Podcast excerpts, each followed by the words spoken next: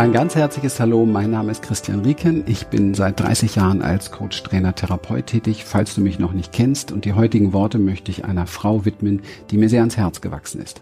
Obwohl wir uns bisher noch nicht einmal persönlich begegnet sind, durfte ich zweimal Sprecher auf ihren Kongressen sein. Sie war zwei oder dreimal als Gast in meinem Podcast und mit ihren Projekten Beziehung statt Erziehung Kongress und für das Kinder sind Frieden Symposium hat sie mich im Herzen wirklich, ja, eingeladen und tief berührt. Und dieses Jahr feiert die großartige Katharina Walter ihre Transformation und ihren 40. Geburtstag mit einem ganz besonderen Event. Mit dem Celebrate Being Festival lässt sie uns vom 3. bis 13. März nochmal teilhaben an den großen und wirklich verwandelnden Begegnungen ihres Weges und ich freue mich, dass ich damals auch als Sprecher dabei war und wieder bin und zusätzlich im Rahmen des Celebrate Being Live Festivals am 3. und 4. Mai in Frankfurt am Main ja, bin ich mit einem Live-Workshop zum Thema authentische Selbstliebe dabei. Ich freue mich darüber und ich freue mich riesig. Dieses Video entspringt nämlich dem Wunsch von Katharina, dir mitzuteilen, was jüngst in meinem Leben geschah und wo so meine großen Transformationserfahrungen liegen. Und nun nehme ich dich ein bisschen mit in diese Transformationserkenntnisse der letzten Jahre, denn wir waren zum Jahreswechsel, wir heißt meine Frau und ich, zum Jahreswechsel auf den Seychellen und ich durfte einmal wieder Zeuge werden, wie sehr Menschen ähm, sich selbst und sich gegenseitig belügen, um so einen künstlichen Traum träumen zu können. Natürlich sind die Seychellen kein Paradies. Ja, genau genommen werden nur paradiesische Bilder vermarktet, um High-Price-Touristen anzulocken. Die Menschen, die dort leben, leben meist in tiefer Unbewusstheit, zerstören ihre Riffe, zerstören ihre Strände, zerstören ihr Körper mit Fastfood. Und ich habe ehrlich gesagt selten so viel unglückliche Gesichter geschaut und sehr viel Leid in ihren Augen gesehen und Ausbeutung, Missachtung und Abwertung. Hm. Als wir dann wieder hier waren, waren wir äh, sehr berührt davon, wie freundlich die Menschen hier sind und wie viel Begegnung hier dann da noch stattfindet, echter Art. Und das ist mir vorher nicht so aufgefallen. Also es ist ganz spannend, dass das tatsächlich eher eine Erkenntnis war, wie, wie großartig äh, das, das hier ist. Da fährt man ins Paradies, findest danach zu Hause toller. Also schöne Strände, ein wundervolles Meer ist natürlich fantastisch, wunderschöne Wälder, das sind alles Geschenke der Natur. Doch letztendlich ist es immer wichtig, was machen wir daraus? Ja, was machen wir daraus? Was schenken wir Menschen uns gegenseitig? Die Geschenke der Natur haben wir. Was ist es, was wir denken und fühlen über uns? Mit welchem Bewusstsein gehen wir an die Dinge heran unseres Lebens? Und was glauben wir, was so unsere eigene Aufgabe, unser Plan ist? Und das scheinbare Paradies, das überall auf der Welt so sein könnte im Grunde genommen, wird leider Gottes in uns Menschen oft von der Hölle in unseren Köpfen und Emotionen überdeckt. Und das ist leider die Wirklichkeit. Die Wirklichkeit ist das, was wirkt, auch wenn wir es nicht wahrhaben wollen. Und so bekommen wir deren Wirkung und Auswirkung leider auch global zu spüren, wenn wir denn hinschauen. Und vielleicht nehmen dir meine Worte so ein bisschen so dein Traum oder die Illusion nicht jetzt was Seychellen betrifft, sondern was so die Welt betrifft.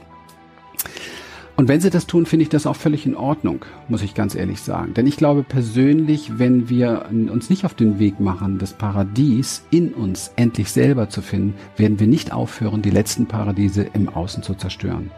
Die Farbe unserer Innenwelt färbt unsere Umgebung der Schein, die Kulisse, die Maskerade und das Rollenspiel, das wir so gerne kennen und zeigen, dass so alles gut ist, muss endlich zerbrechen, damit die Wahrheit des So-Seins der Dinge zum Raum des persönlichen Paradieses werden kann.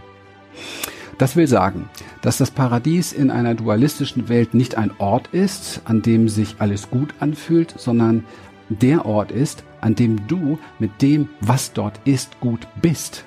Und dies gilt für alle inneren und äußeren Wahrnehmungen. Wir alle streben so unfassbar nach dem glücklichen Leben, dass wir oft völlig verpassen, dass wir, oder wo wir oft völlig vergessen, dass wir, dass das Glück letztendlich ähm, besser nicht davon abhängt, ähm, was gefühlt wird oder gesehen und erlebt wird, sondern wie unsere innere Antwort aussieht auf das Gefühlte, Gesehene und Erlebte. Zumindestens, wenn wir echt, ehrlich und authentisch leben wollen, ist das wichtig. Wir vergessen immer wieder gerne, dass die Zuverlässigkeit unserer äußeren Welt auch nur aus Wandel, Vergänglichkeit, Tod und Neugeburt besteht. hängen wir unser Glück an diese äußeren Dinge, dann unterliegt das natürlich diesem Kreislauf. Also meine simple, ganz nüchterne Erkenntnis ist also, das Paradies kann nur in den Antworten auf diesen Kreislauf gefunden werden und niemals auf die Dinge in diesem Kreislauf. Solange meine Antwort auf das So-Sein des Lebens aber mit Erwartungen, Bedingungen, Vorstellungen, Streben, Festhalten, Manipulieren, Kontrollieren und Wollen einhergeht, falle ich aus diesem Paradies letztendlich in das Leiden und meist ziehe ich auch noch äh, ja einen meiner Nächsten irgendwie mit. Ja, auch wenn ich kein bibelfester Mensch bin und auch wirklich keiner Konfession angehöre, so berühren mich folgende Worte schon. Du sollst keinen anderen Gott oder Göttern neben mir haben. Du sollst dir kein Bildnis noch irgendein Gleichnis machen, weder das oben im Himmel noch das unten auf der Erde, noch das im Wasser noch das in der Erde. Bete sie nicht an und diene ihnen nicht. Und ich glaube, mit diesem Bibelvers aus dem zweiten Buch Mose 20 oder so finden wir einen echt starken Hinweis darauf, wie sehr uns unsere Vorstellung und Erwartung abbringen vom Paradies, von der Schönheit dessen, was eigentlich ist. Ganz gleich, wie es sich anfühlt. Denn solange wir unsere Vorstellungen und Erwartungen anbeten und ihnen dienen, gleicht das Glück einer Möhre, die den Esel in Bewegung setzt. Nur wollen wir ein Esel sein? Oder wollen wir unsere Bewegung tief aus dem Inneren, aus dem Herzen heraus initiieren? Meine erste große Lektion und Herausforderung der Gegenwart ist also das So-Sein, das ist auch das, was ich lernen durfte, das So-Sein, das Hier und Jetzt, das, was ist, mit offenem Herzen, offenem Fühlen, warmherzig zu empfangen, ganz gleich, was es mit mir macht, wie es sich anfühlt ohne es gleich mit einer Strategie ändern zu müssen, möchte ich diesen Moment des So-Seins akzeptieren, ehren und achten, denn das Leben schickt uns niemals falsche Momente. Meine Erkenntnis. Die zweite große Erkenntnis ergibt sich förmlich aus der ersten, denn sie lautet, der Schlüssel zum wahren Leben und Erleben ähm, lautet Entspannung. Aus der modernen Hirn- und neurowissenschaftlichen Forschung wissen wir Menschen mittlerweile sehr genau, dass Stress im Körper, den Zellen und im Nervensystem unsere Lebensenergie mindert, die Lernfähigkeit verschlechtert, das gesamte Körper, Geist, Seele, Wesen schwächt und sogar angreift. Und fast alle Krankheiten oder Befindlichkeitsstörungen, die wir Menschen kennen, haben Stress als Wachstumsgrundlage. Wohlgemerkt spreche ich hier von negativ wirkendem Distress, nicht motivierenden, antreibenden Eustress. Wie aber kommt es, dass wir Menschen so viel Stress haben oder besser gesagt ähm, diesen in uns produzieren? Die Antwort ist total simpel und keiner hört sie gerne, denn Stress, im Stress zu sein in der heutigen Zeit ist ja eher so ein bisschen Mainstream. Ne? Wer nicht im Stress ist, ist schon komisch. Ne? Und das ist ja sehr anerkannt sogar. Das, was im Hintergrund aber dafür sorgt, beschämt die meisten, denn es ist schlicht und einfach Angst. Stress ist für mich der moderne Begriff von Angst. Denn kein Mensch wäre wirklich gestresst, wenn er nicht vor irgendetwas Angst hätte. Stell dir mal ein paar einfache Fragen. Warum tust du das, was du tust im Moment und was dich offenbar stresst? Was befürchtest du, würde geschehen, wenn du nicht mehr tust, was du tun kannst, dass du tust?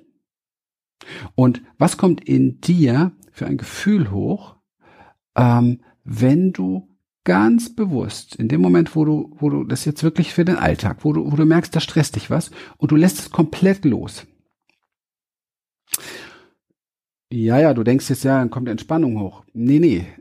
Meistens kommt dann das hoch, warum du dich so anstrengst und das ist Angst. Hinter allem Streben, all diesen Erwartungen, diesem ganzen, wuh, wuh, wuh, ja, wo wir so in der Welt immer schneller werden, steckt letztendlich genauso wie an jede Bedingung an das Leben eine Angst. All unser Kontrollieren, unser Manipulieren dient ausschließlich dazu zu verhindern, dass das geschieht oder geschehen könnte, wovor wir Angst haben. Noch tiefergehend gibt es in uns allen so etwas wie eine Kernangst. Meist ähm, völlig unbewusst, sehr unerkannt. So, die wird auch von so einem übergroßen Wächter in uns verhüllt. Und diese Kernangst soll uns niemals wieder gefühlt werden. Wir wollen dafür sorgen, dass das niemals wieder passiert.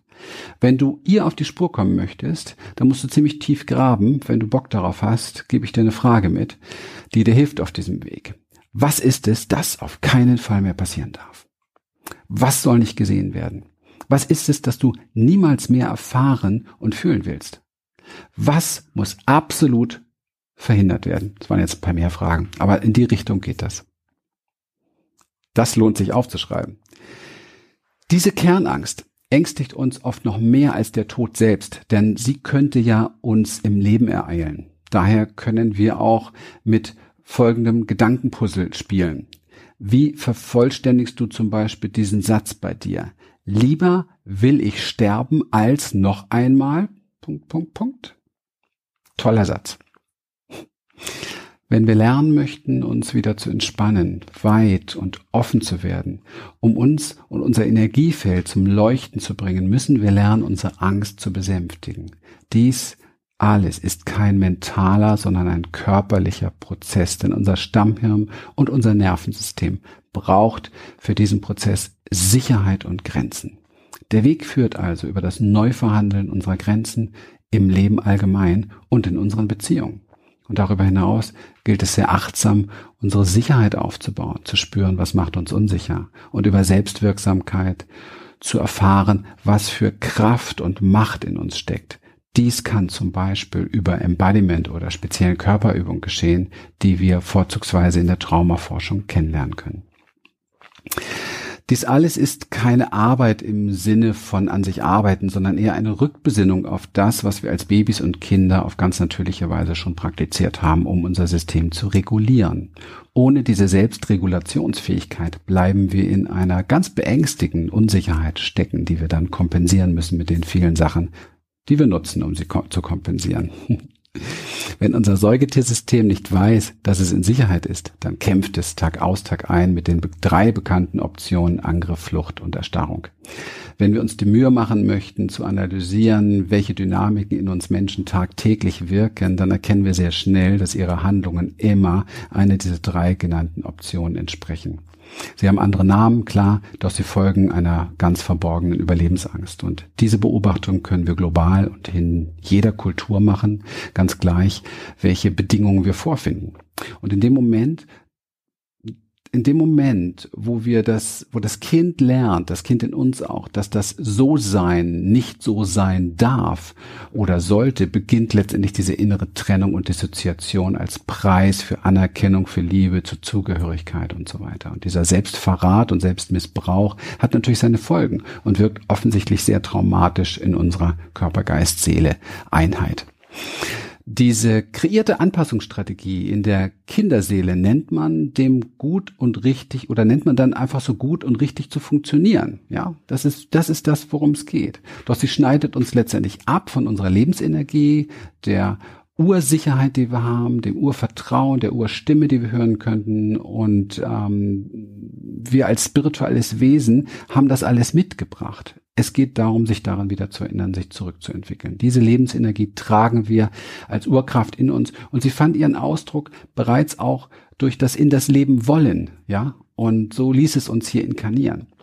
Und sie drängt uns kompromisslos durch den Geburtskanal. Und sofern diese prägende Umkonditionierung nicht schon sehr früh im Mutterleib stattgefunden hat, erkennen wir in der Natürlichkeit und der Essenz des Menschseins noch oder dieses Kindseins noch diese Wildheit, diese ekstatische Lebenslust, die Freiheit dieser ersten Geburtsjahre, ne? das Baby.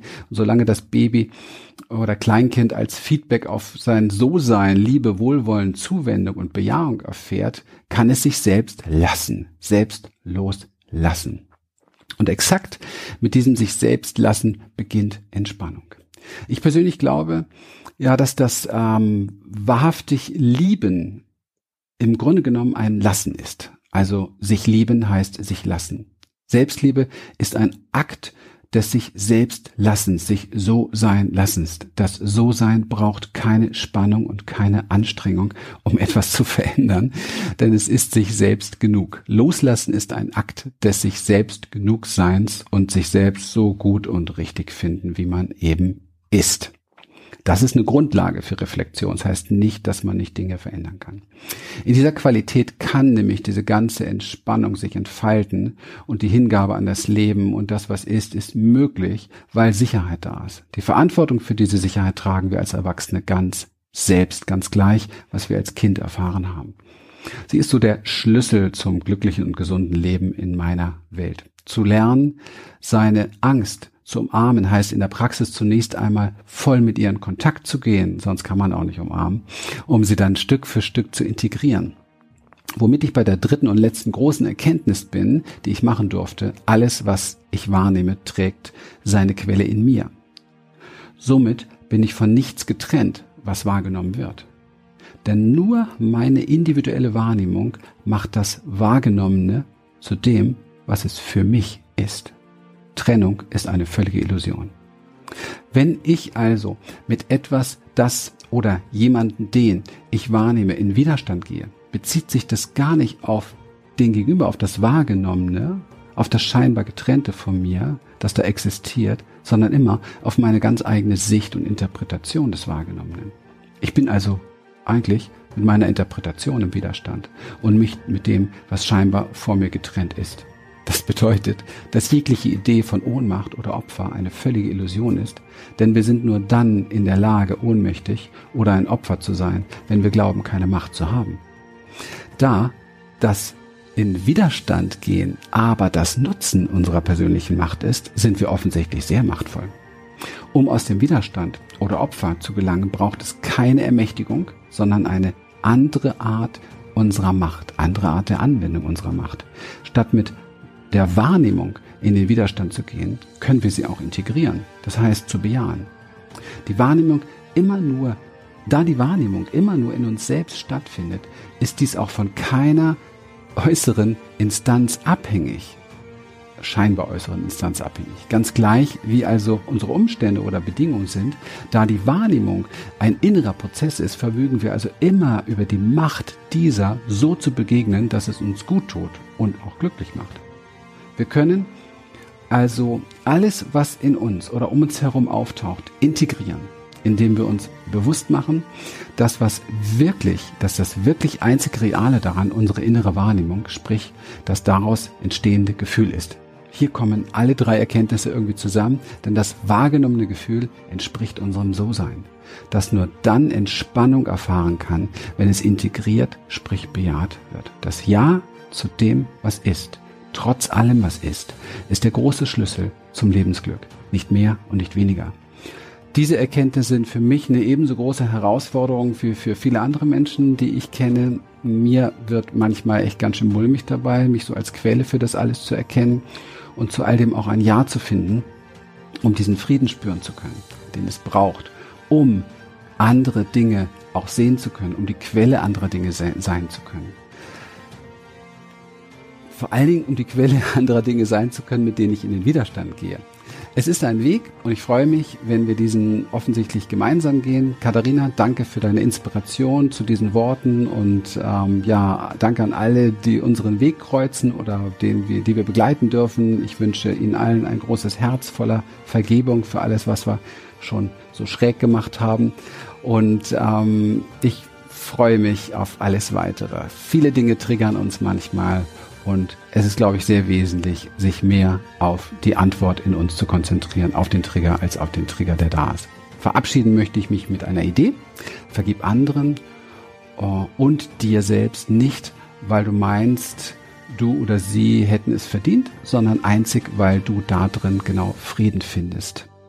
In dem Sinne, vielen lieben Dank, alles Gute, bis bald.